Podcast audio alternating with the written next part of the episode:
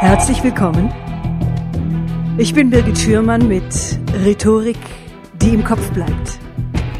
Dem Podcast für alle, die außergewöhnlich präsentieren wollen. Folge 50. Auf der Jagd nach dem sprachlichen Fingerabdruck.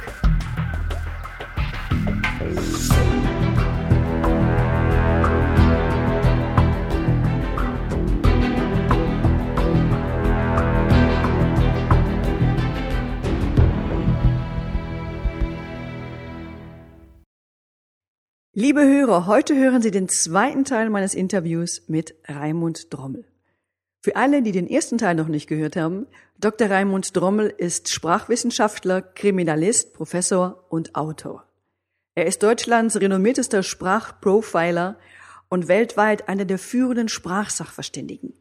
Er jagt seit über 30 Jahren Erpresser, Mörder und andere Kriminelle. Sein Werkzeug ist der individuelle Sprachcode eines jeden Menschen. Und seine Aufklärungsquote liegt bei über 90 Prozent. Mm, nehmen wir mal an, Sie verdächtigen eine bestimmte Person. Und wie kommen Sie an das Vergleichsmaterial, um, also um für den Abgleich von Schriftstücken? Ja. Wie, wie gehen Sie da vor? Da, äh, da haben wir natürlich äh, in, der, in der analogen Zeit diesen notorischen Datenmangel gehabt. Das heißt, wir hatten dann Tatschreiben, Tatmaterial, Erpresserschreiben, Drohbriefe und wir hatten kein Vergleichsmaterial. Das hat sich dann sehr, sehr, schwierig, sehr schwierig gestaltet, wenn nicht die Opfer selbst schon einen Täterkreis hatten, einen Verdächtigenkreis oder Hinweise. Im digitalen Zeitalter ist es ein wenig leichter. Ich werde auch gleich erklären, warum. Wenn ich Tatmaterial habe, dann mache ich zunächst einmal ein Profil. Das heißt, ich extrahiere alle Merkmale, die ich kriegen kann, die ich bekommen kann, aus dem Text heraus. Und das ist immer hochspannend, auch nach über 30 Jahren. Ich schaue praktisch durch den Text hindurch in das Gehirn, in die Persönlichkeit des Autors und mache alle Eigenschaften dingfest. Zum Beispiel, wie wir schon gesagt haben, eher Männersprache oder Frauensprache. Dazu ganz wichtige Kriterien.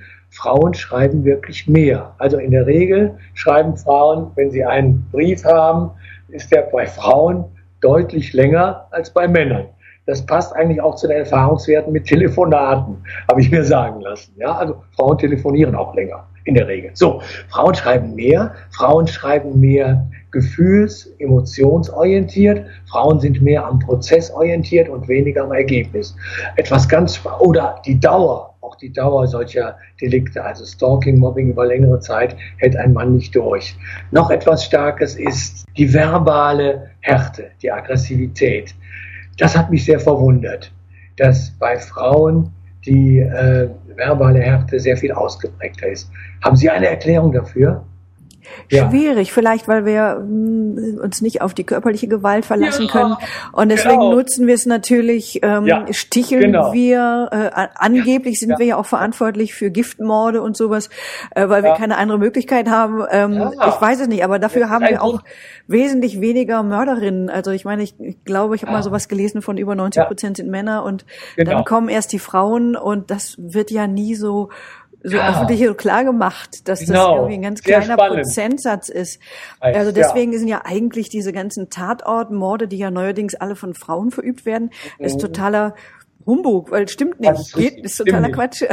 Genau, ja. Also das ist wirklich sehr spannend. Wir haben natürlich unsere Ausgangshypothesen, die richten sich auch aus an den Statistiken. Das ist ganz klar, Verbrechensstatistiken. Da sagen wir ja Giftmischerin, Giftmischerin, das ist ja schon ja, genau, weit, ja? Und äh, genau, Messer dann im Zweifel noch eher, wenn überhaupt, ja. dann von Frau. Notwehr, äh, ja. Notwehr äh, Männer mit der Waffe und, und, und.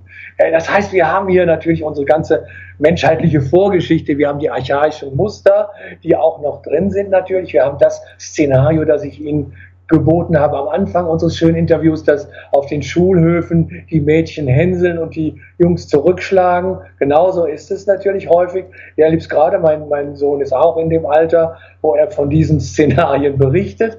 Ja, und jetzt sind wir wieder dabei. Genau, genau das ist es. Ich habe auch keine bessere Erklärung, auch als Psychologe nicht, als diese westentaschenpsychologische, die aber sehr plausibel ist. Ja. Wir, nennen, wir nennen es einfach Kompensationsprinzip, nicht? Weil Frauen die körperliche, die physische Gewalt nicht so ausüben können und in der Regel häufig auch den Männern überlegen sind, schlagen sie verbal umso härter zu. Ja, Na gut, das man ist kann so. sich als Frau natürlich auch eine Pistole besorgen, so ist es nicht. Also auch, äh, auch. das würde natürlich sicherlich auch in unserem Rahmen liegen.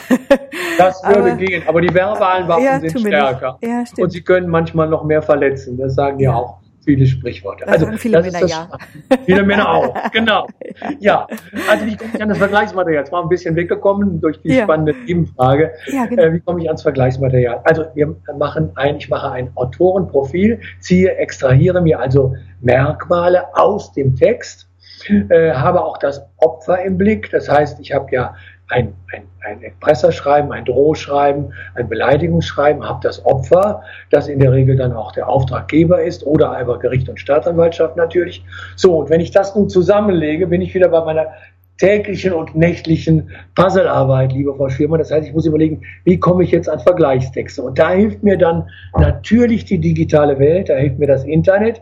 Das heißt, wenn es ein bekanntes Opfer ist, das von vielen Leuten angegriffen wird, dann gebe ich die charakteristischen, die typischen sprachlichen Auffälligkeiten, die ich im Tatmaterial gefunden habe, auch ins Internet ein und suche nach Angriffen, nach nicht anonymen Forenbeiträgen oder Attacken im Internet, die auch genau dieses Opfer betreffen und matche dann auch wieder mit meinen Computerprogrammen, genau, und matche dann die charakteristischen Sprachmerkmale und finde dann Forenbeiträge oder andere Beiträge, die genau diese Charakteristika enthalten. Das heißt, der Vorteil der digitalen Welt, ich kann mir über das Internet dann selbst die äh, entsprechenden Beiträge ziehen, äh, weil eben ähnliche Sprachmuster, die in meinem Tatschreiben auftauchen, auch irgendwo an ganz anderer Stelle im Internet verfügbar sind. Das ist das Spannende. Leichter ist das Ganze übrigens, und das ist wieder auch wieder spannend, leichter ist das Material von intelligenten Tätern zu finden, als, als Material von dummen Tätern. Ich will das mal erklären. Intelligente Täter sind häufig auch überheblich. Das ist so dieses Arroganzprinzip. Ja? Wenn ich anonyme Täter habe, es gibt so einen bestimmten Tätertyp, äh, der würde gerne der schreibt eigentlich ungern anonym. Er würde ja am liebsten seinen wichtigen Namen unter den Text setzen. Und diese Arroganz, die scheint dann überall auch im Text durch. Das heißt, ich kann schon eine Tätertypisierung vornehmen. Was ganz spannend ist, ist, dass zum Beispiel Anagramme gewählt werden. Das heißt, der Täter wählt einen Namen, einen Fantasienamen, ein Nickname äh, frei aber der steht in irgendeiner Beziehung entweder zu seinem eigenen Namen oder zu seiner eigenen Fähigkeit. Er schätzt sich ja sehr hoch ein.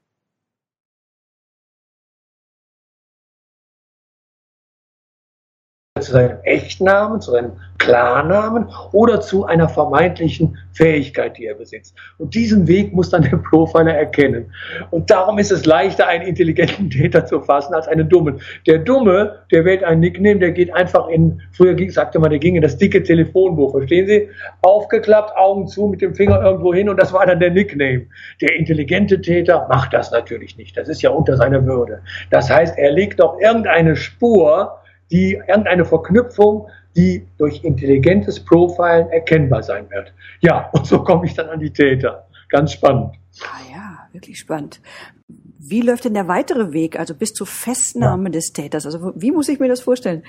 Ja, dann müssen Sie sich vorstellen, dass ein äh, gerichtsfestes Gutachten erstellt werden muss, das also Staatsanwaltschaft und Gericht überzeugt. Das heißt also, es wird das Tatmaterial, die Morddrohung oder ja, was immer noch passiert, aber Gott sei Dank zurückgeht, die Produkterpressung, also angedrohte Vergiftung von Babynahrung, ein schlimmes Delikt. Äh, das, dieses Schreiben wird dann abgeglichen mit dem Vergleichsmaterial einer, mit dem authentischen Vergleichsmaterial einer verdächtigen Person und es wird auf einer Wahrscheinlichkeitsskala zunächst einmal die Wahrscheinlichkeit ermittelt, dass dieses diese Personen identisch sind. Das heißt, dass der Verdächtige auch der Autor des Tatschreibens ist. Und es wird dann noch statistisch ermittelt, mit wie hoher Wahrscheinlichkeit dies der Fall ist. Dies, das geschieht dann im Abgleich mit aktuellen Daten. Datenbanken der deutschen Sprache. Die Sprache verändert sich ja im Laufe der Zeit. Alle fünf Jahre lang haben wir Zugriffe auf Datenbanken, zum Beispiel des Instituts für deutsche Sprache oder der Universität Leipzig. Es gibt also Kollegen, die sich sehr intensiv mit den abgelegten Sprachmerkmalen beschäftigen, da Sprache ja insgesamt auch im Wandel ist. So, und das Individualprofil, das der Verdächtige mit dem Täter teilt. Also diese Merkmale, die die beiden gemeinsam haben, die werden dann abgeglichen mit dem gesamten Sprachgebrauch, so dass man zum Beispiel sagen kann, äh, unter allen aktuellen Schreibern des Deutschen haben wir maximal zum Beispiel fünf Prozent, die diese Auffälligkeiten teilen. Und damit können dann Polizei, Staatsanwaltschaft, auch Gericht etwas anfangen, indem sie sagen, das ist ja eine sehr hohe Quote, dass wir haben fünf unter äh, sagen wir, sprechen wir von 60.000 erwachsenen Schreibern, haben wir nur 5 Prozent, die das machen. Das ist dann sehr aussagekräftig. Ja, dann wird natürlich, wird der Täter kann der Täter in Haft genommen werden und es werden andere Beweismittel gesucht. Das Spannende ist, dass das Sprachprofiling häufig im Vorfeld äh, der anderen Zugriffsmöglichkeiten erfolgt. Danach kommen dann, wie auch im Falle des Dortmunder Attentäters, kommen dann die klassischen die modernen klassischen Zugriffsweisen, zum Beispiel DNA-Analysen und so weiter, die dann praktisch dieses Gutachten noch stützen und die dann auch zu einer gerichtlichen Verurteilung führen können. Also sehr spannend, auch im Zusammenwirken der verschiedenen kriminalistischen Disziplinen. Aha. Ich bekomme meinen Mund gar nicht mehr zu. Sie, ja. Sehen mich ja nicht. Woran erkenne ich denn, dass ein Schreiben, also beispielsweise ein, ein Abschiedsbrief, dass dieser Brief erzwungen wurde? Ah ja, ja, das ist spannend. Das war auch eines meiner, eine meiner, äh, eines meiner ersten Aufgabengebiete in den frühen 80er Jahren, weil äh, sehr viele äh, auch äh, durch, das, durch das organisierte Verbrechen, wir nennen es OK, also abgekürzt, organisiertes Verbrechen, hat viele erzwungene Abschiedsbriefe produziert. Menschen wurden gezwungen, gegen ihren Willen einen Abschiedsbrief zu schreiben. Der wurde entweder diktiert oder er wurde als Vorlage geliefert und das, das Opfer musste dann mit seiner eigenen Handschrift oder muss auch noch mit der eigenen Handschrift diesen Brief abschreiben oder niederschreiben. Es hat sich mittlerweile herumgesprochen, dass äh, Handschriftanalysen feststellen lassen, ob die Handschrift echt oder gefälscht ist. Also da ist man schon relativ weit. Handschriftfälschungen sind sehr schwer erfolgreich zu leisten. Das heißt also auch im kriminellen Milieu, Mafia, Terrorismus, organisiertes Verbrechen, ist dieses nun bekannt, auch bei Menschen, die selbst, äh, sagen wir, im vierten, in der vierten Klasse die Schule verlassen haben. Daher eben der Trick, Abschiedsbriefe von Hand durch das Opfer schreiben zu lassen. Nun haben wir etwas Hochspannendes, was mich auch immer sehr mitnimmt, wenn ich die Handschrift sehe. Äh, die Handschrift äh, die Handschrift in den Abschiedsbriefen zeigt ganz ausgeprägte Stressmerkmale. Das kann man natürlich in Zusammenhang bringen mit der Stresssituation durch die äh, externe Täterschaft, also dadurch, dass jemand äh, entführt worden ist oder äh, gefangen genommen worden ist und nun äh, psychischen Druck von außen erleidet. Aber dieser dieser Stress in der Handschrift kann auch zurückzuführen sein auf die Situation vor einem echten Suizid. Auch dann sind Menschen, stehen Menschen unter Stress. Also das ist das Spannende. Keine Wissenschaft der Welt kann Ihnen äh, nun plausibel darlegen, woher kommt der Stress in der Handschrift. Die Handschrift weicht von der normalen Handschrift des Menschen ab, aber wir wissen nicht, ist es der interne Stress vor dem echten Suizid, der kommen wird, oder ist es der externe Stress wegen der Waffe, die am Kopf ist. Ne? Das ist das Hochspannende. So, also keine eindeutige Information. Hilfreicher ist dagegen der Abgleich mit authentischem Tatmaterial. Also wenn wir das äh, Abschiedsschreiben abgleichen mit früheren Schriften, des Verstorbenen, dann lässt sich sehr leicht durch Computeranalyse feststellen, ist das, ist das Schreiben, ist die Sprache authentisch oder nicht. Da sind wir wieder bei den marginalen Merkmalen. Bei meinem allerersten Mordfall war es so, dass das Opfer in 100 Prozent aller Fälle die Wörtchenkombination dann ja wählte. Wir können dann ja ein Interview machen, wir können dann ja in Urlaub fahren, wir können dann ja ein Essen, äh, wir können dann ja zusammen Kaffee trinken. Also in allen Fällen schrieb das Opfer dann ja in dieser Reihenfolge. War dem Opfer nicht bewusst, war auch sonst niemandem bewusst, auch dem Täter nicht. Das Schlimme war nur, der Täter schrieb umgekehrt in allen Situationen immer ja dann. Das heißt, wir können ja dann eine Entführung vorbereiten, wir können ja dann in die Bank einbrechen und so weiter. Das heißt, der Computer fand sehr schnell heraus, diese winzige Wortkombination passt nicht zum Opfer, sondern die gehört zum Täter. Ja, und das war das Spannende und das hat uns dann auch letztendlich zum Täter geführt. Der war so perplex, dass er auch gleich gestanden hat, dass er dass er den Abschiedsbrief selbst äh, geschrieben, also diktiert bzw. vorgelegt hat. Ja, also das ist das Spannende. Jetzt gibt es natürlich wieder die neue Situation, dass wir dann auch gebildete Täter haben, die sagen, mein Gott, ja, äh, ich kann meine Sprache nicht aufoktroyieren. Da gibt es ja vielleicht auch schon Möglichkeiten, dass man meine Sprache dann erkennen könnte und merken könnte, es ist nicht von mir, es ist von mir, es ist nicht vom Opfer. Dann gibt es in seltenen Fällen die Möglichkeit, dass man das Opfer auffordert in seiner eigenen Sprache. Dann ist es schwieriger, Sie merken es schon. Ja. In seiner, die Handschrift ist ja eh authentisch, das bleibt. Aber in der eigenen Sprache den Abschiedsbrief zu schreiben, äh, dann wird es tatsächlich schwierig. Also da würde ja. ich sagen, da komme ich dann auch an meine Grenze. Das glaube ich. Äh, äh, hat die Mafia oder hat das Opfer der Mafia den gleichen Intelligenzquotienten, dann wird das Opfer ein oder zwei Begriffe einfügen, die es nicht mag oder die nicht zu seinem Sprachstil passen. Also ich habe zum Beispiel mich schon gegenüber meiner Familie abgesichert vor vielen Jahrzehnten. Klingt jetzt ein bisschen spannend, aber ist so. Die wissen, es gibt so ein paar Wörter, die mag ich nicht. Ja, zum Beispiel äh, die Steigerung von einzig, das einzigste, was man ja sehr ja, das mag ich nicht. Und wenn einzigstes oder sowas vorkommt, also ein Superlativ, der ein grammatischen Verstoß ist, wenn das in meinem Abschiedsbrief vorkommt, dann gehen bei meiner Frau mit Sicherheit alle Alarmlampen an und sie weiß, dieser Abschiedsbrief ist aufgezwungen worden. Ja, also das ist jetzt das Spannende. Hatte ich auch mal vor zehn Jahren einen solchen Fall, wo dann tatsächlich das intelligente Opfer, ja, wie soll man sagen, eine Spur. Ne? Wir kennen es aus den Märchen, aus ja. ein Schnitzel, ein, eine, ein äh, Brotkrumen. Ein, genau ein Brotkrumen im, im Abschiedsbrief gehabt hat, ja, einen verbalen Brotkrumen, der aber dann natürlich den, den Verwandten sofort zeigte, das ist, das ist ein Fake, das ist nie und nimmer echt. Ja, das ist spannend. Die Frage ist nur, inwieweit dann die Ermittlungsbehörden dem auch nachgehen wollen. Aber es ist natürlich sehr, ja, es trifft einen emotional, wie mich auch jeder Fall noch emotional trifft, weil man sich dieses Szenario da nochmal vorstellt, wie ich es ja auch in meinen Büchern beschreibe. Das ist ja, ist ja grausam. Und dann vielleicht, dass man als letzte Hoffnung noch die Hoffnung hat, dass eben dieser Brot, dieser verbale Brotkrumen dann Ach entdeckt Gott. wird. Ja. ja. ja. Aber in der Regel klappt es nicht. Also echte Abschiedsbriefe kann man in der Regel, authentische Abschiedsbriefe, kann man in der Regel unterscheiden von Abschiedsbriefen, die äh, erzwungen sind. Ja, wer beauftragt Sie denn? Sind das denn auch manchmal Familienmitglieder oder ich habe ja. am Anfang schon gesagt, Gerichte?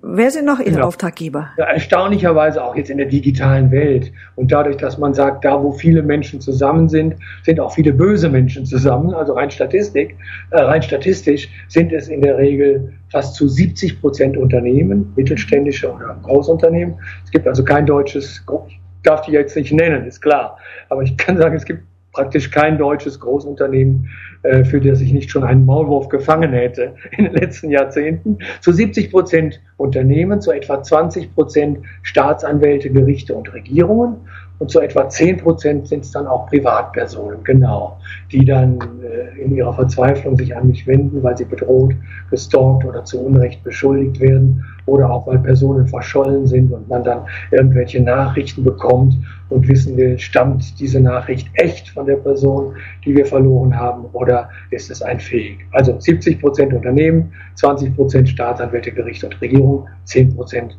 Privatpersonen mit sehr, sehr, sehr schlimmen Schicksalen. Ja. Was war Ihr letzter Fall? Ja, das ist schlimm. Es kommen ja täglich neue Fälle hinein, Aha. wöchentlich, sagen wir mal. Also Aha. kann ich von einem letzten Fall gar nicht sprechen. Im Augenblick beschäftigt mich eine Stalking-Serie, wie ich schon sagte, in einem weltbekannten deutschen Großunternehmen, wo wir in diesem Fahrwasser sind. Frau über 40. Das, passt, das, das Tatmuster passt. Dann habe ich anonyme Schreiben, das belastet mich psychisch doch, muss ich sagen.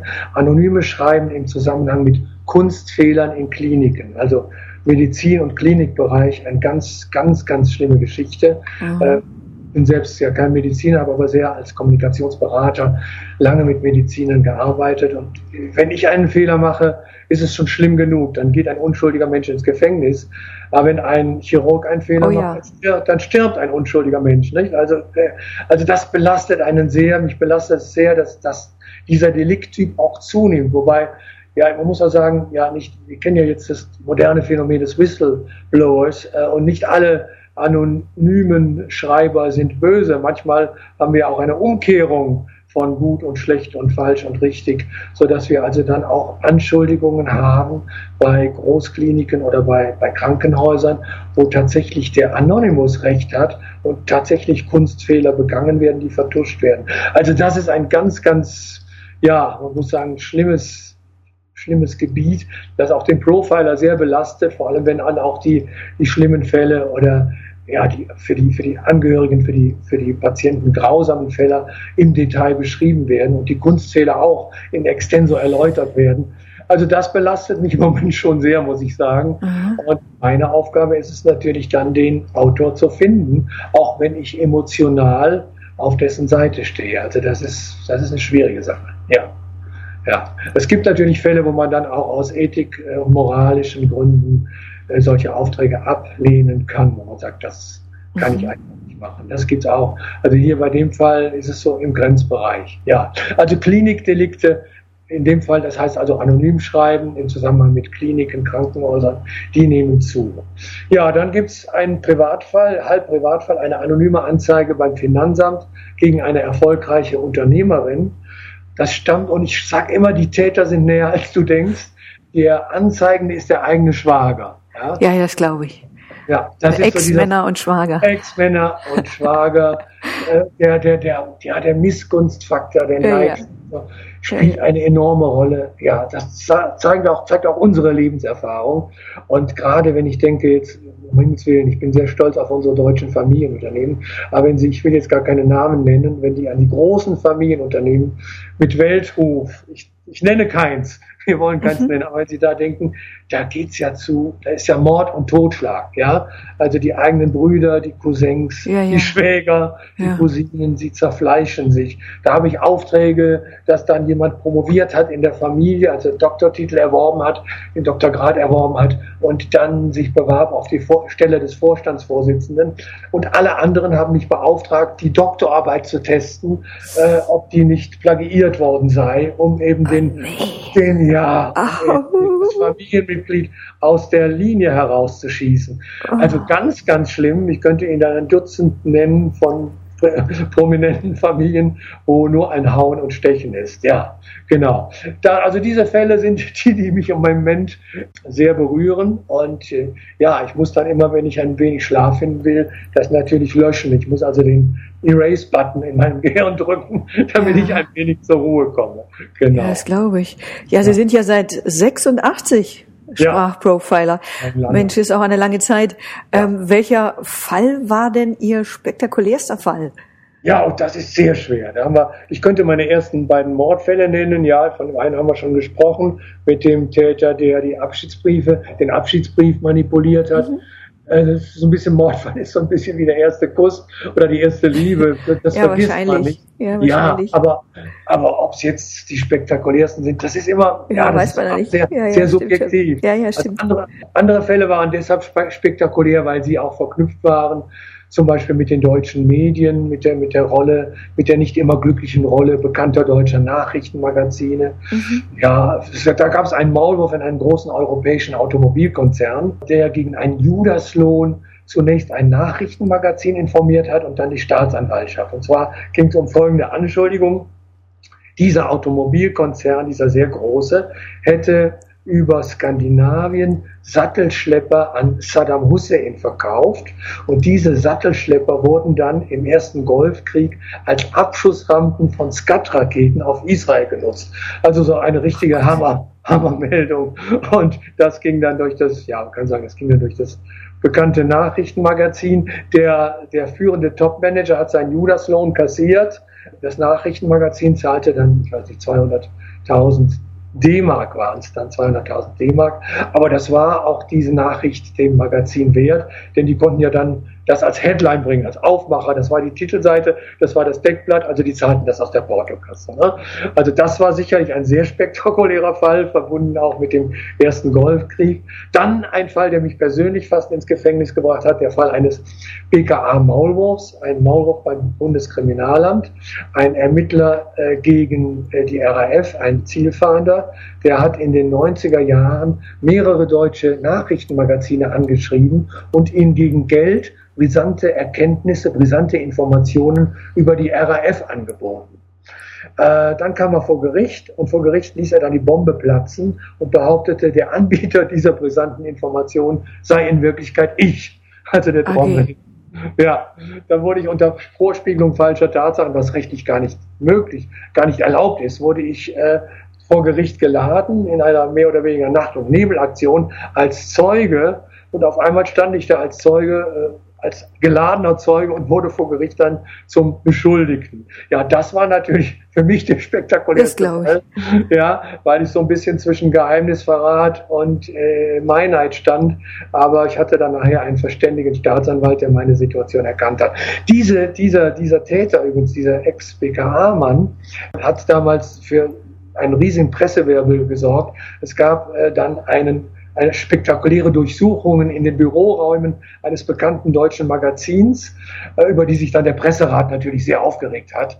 Die älteren Zuhörer werden sich vielleicht erinnern. Und man hat dann aber, und jetzt halten Sie sich bitte fest, äh, es gab noch keine DNA-Analysen, aber man fand äh, doch, es gab schon gerade DNA-Analysen, ja. Und der, dieser BKA-Mann, ein Profi, hatte seinen Brief, die, die, die Briefmarke seines Briefes an das Magazin mit seinem Speichelbenetz abgeschleckt. also da sind wir wieder bei den Fehlern, ja, die in bestimmten Situationen auch den Profis durchrutschen. Oh. Das sind dann so die spektakulären Fälle, ja. Und dann natürlich RAF, über RAF, über RAF müsste ich nochmal separat schreiben.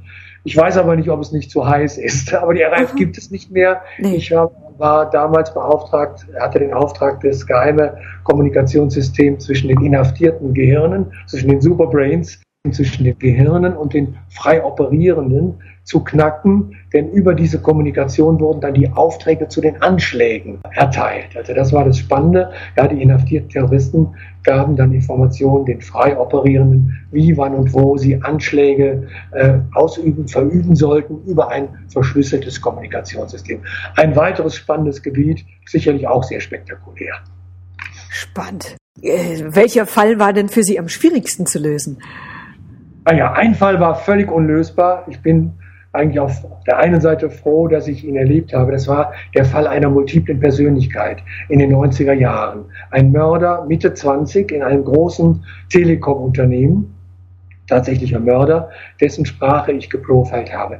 Der schrieb in der Sprache seines doppelt so alten Vaters. Also das muss man mal erlebt haben. Das ist ein Fall unter 100.000 vielleicht. Man kennt das vielleicht aus den Filmen äh, Psycho, der erste Psychofilm von Hitchcock. Mhm da sprach der Täter mit der Stimme seiner Mutter, so ungefähr. Ne? Also so, dem ist das in etwa vergleichbar. Also der junge Mann schrieb in der Sprache, im Duktus, auch altersmäßig in der Sprache seines Vaters, so dass ich natürlich schon bei der Altersbestimmung völlig daneben lag und den doppelt so alt schätzte mhm. und auch die Gefahrenanalyse falsch war, denn ich profilte mehr oder weniger die Persönlichkeit seines Vaters und nicht seine Persönlichkeit. Da habe ich also sowas von daneben gelegen, das würde ich heute auch wieder tun. Das kann keiner lösen. Aber unter den lösbaren Fällen, vielleicht in der jüngeren Zeit, ja, da war einer, der war sehr, sehr schwer. Das war äh, eine Schriftzeitanalyse, also das Schreiben eines Rechtsanwaltes sollte ich profilen, sollte ich analyse, analysieren. Der Rechtsanwalt stand vor dem Landgericht. Er wurde beschuldigt, eine Straftat verübt zu haben durch diesen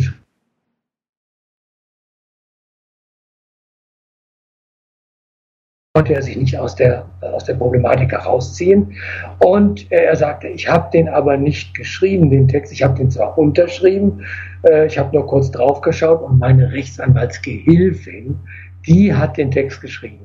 Das war natürlich jetzt eine sehr, sehr schwierige Geschichte, weil Sie haben hier das Prinzip der Sprachangleichung. Hochspannend, auch wieder für uns alle, erfahrungswert, wenn Menschen lange miteinander leben dann gleichen sie sich sprachlich an. Ja, also Mann, stimmt. Auch Mann und Frau. Ja, ja, stimmt, ja, stimmt. wenn Sie bei Galileo mein Video schauen im Internet, ging es um drei junge Paare, also drei junge Frauen, drei junge Männer und ich habe die Paare zugeordnet in einem Wettstreit gegen eine Paarpsychologin von Elitepartner, übrigens renommierter Laden, und gegen einen Biometriker. Also wir drei hatten die Aufgabe, die drei jungen Damen und die drei jungen Herren einander zuzuordnen. Und ich hatte da eine 100%-Quote, weil ich die erkannt habe. Man kann mal bei Gelegenheit das Video schauen. Sehr Aha. spannend. Ja, ist schön. Ja? Ich habe es ja gesehen. Ist toll. Ach, ja, ja. ja, ja, genau. ja. Da kommen Sie also, auch super weg. Ja, ja. Das ist gut. Ja. Also von, von, von lange miteinander lebenden oder auch miteinander arbeitenden Menschen, also Chef und Assistent. Da merkt man ja, ich habe es an der Uni auch gelernt, in den 60er Jahren, Assistenten kopieren ihren Chef, gleiche Fliege, gleicher Habitus und auch gleiche Phrasen. Ja, in der Phrasen, bei der Phrasendrescherei geht es dann auch weiter. Das heißt also Menschen, die miteinander lange zusammenarbeiten, gleichen sich auch an. In dem Fall hier die Rechtsanwaltsgehilfin hatte, hat in Eigenregie auch schon weniger relevante, weniger wichtige Schreiben aus der Korrespondenz selbst erledigt. Und zwar im Sprachstil ihres Chefs. Ja? Und jetzt haben wir genau die Situation, der Chef steht vor Gericht. Äh, wir haben ein Schreiben des Chefs, unterschrieben von ihm selbst, ist authentisch. Er sagt, ich habe da nicht richtig drauf geschaut, aber geschrieben hat es meine äh, Assistentin, meine Mitarbeiterin, die auch als Zeugin das bestätigt. Trotzdem hat das Gericht ihm nicht geglaubt. Und ich musste dann in einer sehr peniblen, langen Tag- und Nachtarbeit auseinanderbasteln, jetzt sind wir wieder bei der Detailorientierung, ob es denn irgendwelche trennende Merkmale gibt zwischen der Frau Mitarbeiterin und dem Herrn Rechtsanwalt. Das Ganze auf einem Text, der nicht sehr lang war, also etwa eine Dreiviertelseite. Also das hat sehr viel gebraucht und geschlechtsspezifischer Sprachgebrauch kam da auch nicht durch, weil es ja um Fachsprache ging. Also da ging es eigentlich um rechtliche Dinge. Das war der schwerste Fall. Aber ich klopfe mal auf Holz oder hier auf Glas. Am Ende, es war schon eine Berufungsverhandlung. Das Oberlandesgericht hat sich dann oder hat dann mein Gutachten, äh, mein gutachterliches Ergebnis akzeptiert und hat den Rechtsanwalt dann freigesprochen. Aber es war sehr schwer, weil, wie gesagt, die Stile sehr, sehr ähnlich waren. Und wenn Sie, was ich auch einmal hatte, ein Mörderpaar haben, Sie wissen definitiv, Mann, der Ehemann oder die Ehefrau hat es gemacht, aber Sie können nicht sagen, wer, dann gehen beide straffrei aus. Nicht so ist unsere Rechtslage. Und wenn beide dann äh, Schriftsätze haben und beide schreiben ähnlich und Sie können nicht sagen, wer es im Endeffekt war, dann kann man auch nur sehr schwer etwas ausrichten. Also großes Problem bei sehr hoher Stilähnlichkeit. Und äh, ja, eineige Zwillinge und so weiter spielen auch eine Rolle. Aha. Spannend. Ja. Und jetzt äh, der Tatort Internet. Also welche Besonderheiten birgt denn das Cybermobbing? Das ist ja gerade für Jugendliche spannend. Genau, also es ist ja eine richtige Revolution. Wir denken, alle haben mal irgendwann mal in der Schule äh, gelernt, wie es denn ganz, ganz, ganz früher war im Mittelalter, wenn Menschen bestraft wurden. Etwa, äh, da steht jemand, steht die Frau am Pranger in, in der kleinen Stadt oder im Dorf. Das ganze Dorf schaut zu. Und was ist heute? Heute haben wir eine ganz andere Situation in dieser äh, digitalen Welt. Da steht äh, ja, da stehen, werden Menschen an den Pranger gestellt im Internet und die ganze Welt schaut zu. Ja, das ist also mhm. unglaublich. Man muss sich das vergegenwärtigen. Sekundenschnell gehen die bösen Nachrichten um die Welt. Alle schauen zu. Jeder kann zuschauen. Und das Internet hat ein unauslöschliches, unauslöschliches Gedächtnis. Selbst wenn wir äh, die Täter rechtlich greifen können, selbst wenn wir alle Rechtsmittel einsetzen können, äh, irgendwo wird immer noch ein Link da sein. Und wir wissen ja auch, dass es ja immer wieder eine Diskussion, die wir in den Nachrichten verfolgen, dass die großen Provider auch da sehr zögerlich sind, was eine gute Kooperation angeht. Ja, ja. Also ein, ein Riesenproblem. Ja, vielleicht aber, vielleicht nochmal, gehe ich mal einen Schritt zurück. Wie kommt es überhaupt zu dieser, ja, sag ich mal, auch verbalen Gewalt?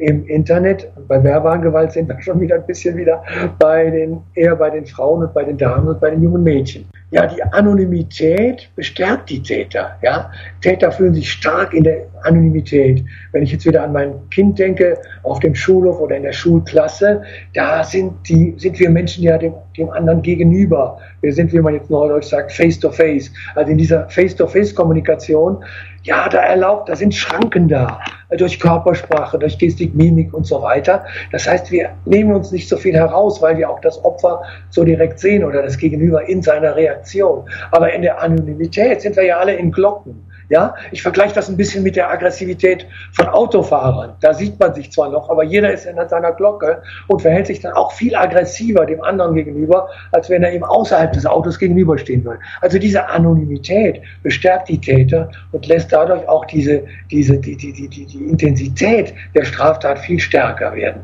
Die Täter fühlen sich zudem in Sicherheit, weil sie anonym sind. Ja, äh, welche Besonderheiten gibt es sonst noch? Ja, Cybermobbing unter Jugendlichen. Das ist ganz, ganz schlimm. Es sind meistens, das haben, haben meine Untersuchungen vor fünf Jahren schon ergeben, es sind meistens Mädchen zwischen 12 und 17, 18 Jahren aus dem ersten Leistungsdrittel. Also ganz spannend, was aber auch wieder zu der verbalen Kompetenz passt. Das sind Mädchen, wenn man eine Schulklasse nimmt, aus dem oberen Leistungsdrittel, die zu Angreiferinnen werden also interessanterweise nicht die Außenseiter, sondern es sind mehr Mädchen, die sich auch in einer sogenannten sozialen In-Group fühlen. Das heißt, die schaukeln sich wechselseitig hoch. Es ist nicht nur das, die, die, die, Einzel, der, die Einzelbefriedigung der Person, die stalkt oder die mobbt, sondern es ist äh, das Stalking in der Gruppe. Die Gruppe schaukelt sich hoch, geilt sich sozusagen auf und die Opfer sind dann ja durchaus eher auch jugendliche Mädchen aus dem unteren Leistungsdrittel. Und die Viktimologie zeigt, also die Opferforschung hat ja äh, zum Beispiel äh, uns gelehrt, dass Opfer auch gewisse, gewisse Täter anziehen. Bei den mhm. Tieren ist es häufig durch den Geruch. Also es gibt Opfer oder denken Sie an die, an die Selbstverteidigungskurse für Frauen. Und sagt, mein Gott, äh, es ist weniger die Frage, ob ihr euch dann in der Situation selbst verteidigen könnt, sondern ihr müsst vielmehr durch eure Körpersprache, durch euren Habitus zeigen, ich bin stark, ich habe ein Rückgrat und so weiter. Mhm. Ja, das heißt also allein schon die, die Art und Weise, wie, wie, wie Frauen sich fortbewegen, kann sie zu op potenziellen Opfern machen. Und, und so ist es hier auch in den Klassen. Das sind dann Mädchen äh, aus Elternhäusern, die zerrüttet sind, wo äh, ein Elternteil Trinker ist, wo, wo die Familie, äh, wo Frau und Mann sich trennen, wo auch dann kein Ansprechpartner ist, wo die Kinder isoliert sind. Und die werden dann genau zu Opfern äh, dieses Cybermobbings unter Jugendlichen. Und wenn sie völlig isoliert sind, dann werden sie auch bisweilen sogar was Schlimmes in den Suizid und in diesem Fall in den echten Suizid getrieben, weil sie keinen Ausweg mehr sehen. Also ich sage, und es gibt da viel kompetentere als mich, man muss hier sehr früh präventiv arbeiten in einem Dreiecksverhältnis zwischen Elternhaus, Schule und der örtlichen Polizeidienststelle, dass man bestimmte Alarmsignale auch sieht oder auch einmal, wir machen ja so viel am, am, Wochenende auch mit den Kindern, dass man mit den Kindern auch einmal so etwas durchspielt und sagt, wir sind Gott sei Dank nicht betroffen, aber wie würden wir uns verhalten oder unsere Kinder in diesem mhm. entsprechenden Alter, wenn es passieren würde? Was würdet ihr tun? Habt ihr einen Vertrauenslehrer? Habt ihr eine Anlaufstelle? War die Polizei Dienststelle vor Ort schon mal in der Schule. Ja, also das ist, denke ich, ganz wichtig. Es ist so ein bisschen die Relevanz, die Bedeutung von Präventionsarbeit, dass man sagt, wir, wir, wir schauen einmal, wir hoffen, dass es nicht passiert, aber wenn es denn passieren würde, wären wir präpariert. Also das ist, denke ich, ein ganz, ganz wichtiger mhm. Punkt. Ja. Sie haben 2011, da haben Sie ein Buch geschrieben, das heißt Der Code des Bösen. Was, wenn ich das Buch jetzt kaufen würde, was würde mich als Leser erwarten? Ja, da, erstens zunächst einmal sind es True Crime Fälle. Das heißt, alle Fälle, die in diesem Buch stehen, sind tatsächlich so passiert, müssen nur Namen und Orte aus rechtlichen Gründen natürlich geändert werden. Also alle Fälle sind Kriminalfälle, die sich tatsächlich so ereignet haben und auch von mir bearbeitet worden sind. Das Buch liest sich also teilweise, meine Leser haben es mir bestätigt, liest sich teilweise wirklich wie ein Krimi. So. Zweitens erwartet sie etwas, was für mich persönlich sehr wichtig ist, nämlich die ganz wichtige Botschaft für alle, die tagtäg tagtäglich zu Opfern von Sprache als Tatwerkzeug werden, dass ihr Problem lösbar ist. Die Nachricht, die Täter sind identifizierbar. Ihr müsst nicht verzagen. Wir können euch Mut zusprechen. Nicht aufgeben. Wir können die Täter finden. Und drittens, sind es neben Fällen aus der digitalen, modernen digitalen Welt, werden auch Fälle behandelt aus den spektakuläre Fälle aus den 80er und 90er Jahren, die damit auch ein Stück Kriminalgeschichte als Zeitgeschichte präsentieren. Also wie ist man in den 80er, 90er Jahren mit Delikten umgegangen? Welche Rolle spielten die Regierungen, die Landesregierung oder die Bundesregierung? Das wäre so in etwa das, was die Leser erwartet. Es wäre also eigentlich für jeden, für jede Leserin, für jeden Leser etwas dabei. Wichtigste Botschaft, Opfer müssen nicht verzagen. Es gibt Möglichkeiten, anonyme Angreifer zu identifizieren dann auch zu bestrafen. Im Herbst 2015 habe ich nach vielen Ermahnungen diesem populären Buch übrigens dann ein wissenschaftliches Begleitbuch an die Seite gestellt. Es heißt Sprachprofiling, Grundlagen und Fallanalysen zur forensischen Linguistik. Ist also noch relativ frisch. Das war dann, damit bin ich dann dem Vorwurf äh, vieler oder einiger Leser begegnet, die sagen, ja, das ist ja alles sehr toll, was Sie da schreiben, aber ich vermisse den wissenschaftlichen Hintergrund. Jetzt sage ich, voilà, jetzt haben wir auch den wissenschaftlichen. Hintergrund. Aber auch das Buch liest sich nicht wie ein wissenschaftliches oder reines Fachbuch. Es sind viele Fallanalysen drin, viele Fälle, wo anschaulich beschrieben wird, wie böse Menschen sein können, aber auch wie man die bösen Menschen fangen kann. Ja, das war's für heute. Wenn Sie zu diesem Thema mehr wissen wollen, ich habe für Sie einen Hörerservice eingerichtet, für den Sie sich unter www.birgit-schürmann.com slash podcast Schürmann mit UE eintragen können. Ich freue mich, wenn Sie mich auf Facebook besuchen und ich freue mich ebenfalls, wenn Ihnen dieser Podcast gefallen hat, wenn er hilfreich für Sie war und Sie mir bei iTunes eine positive Bewertung hinterlassen. Vielen Dank. Ja, wir hören uns in zwei Wochen. Tschüss, bis zum nächsten Mal. Ihre Birgit Schirmann.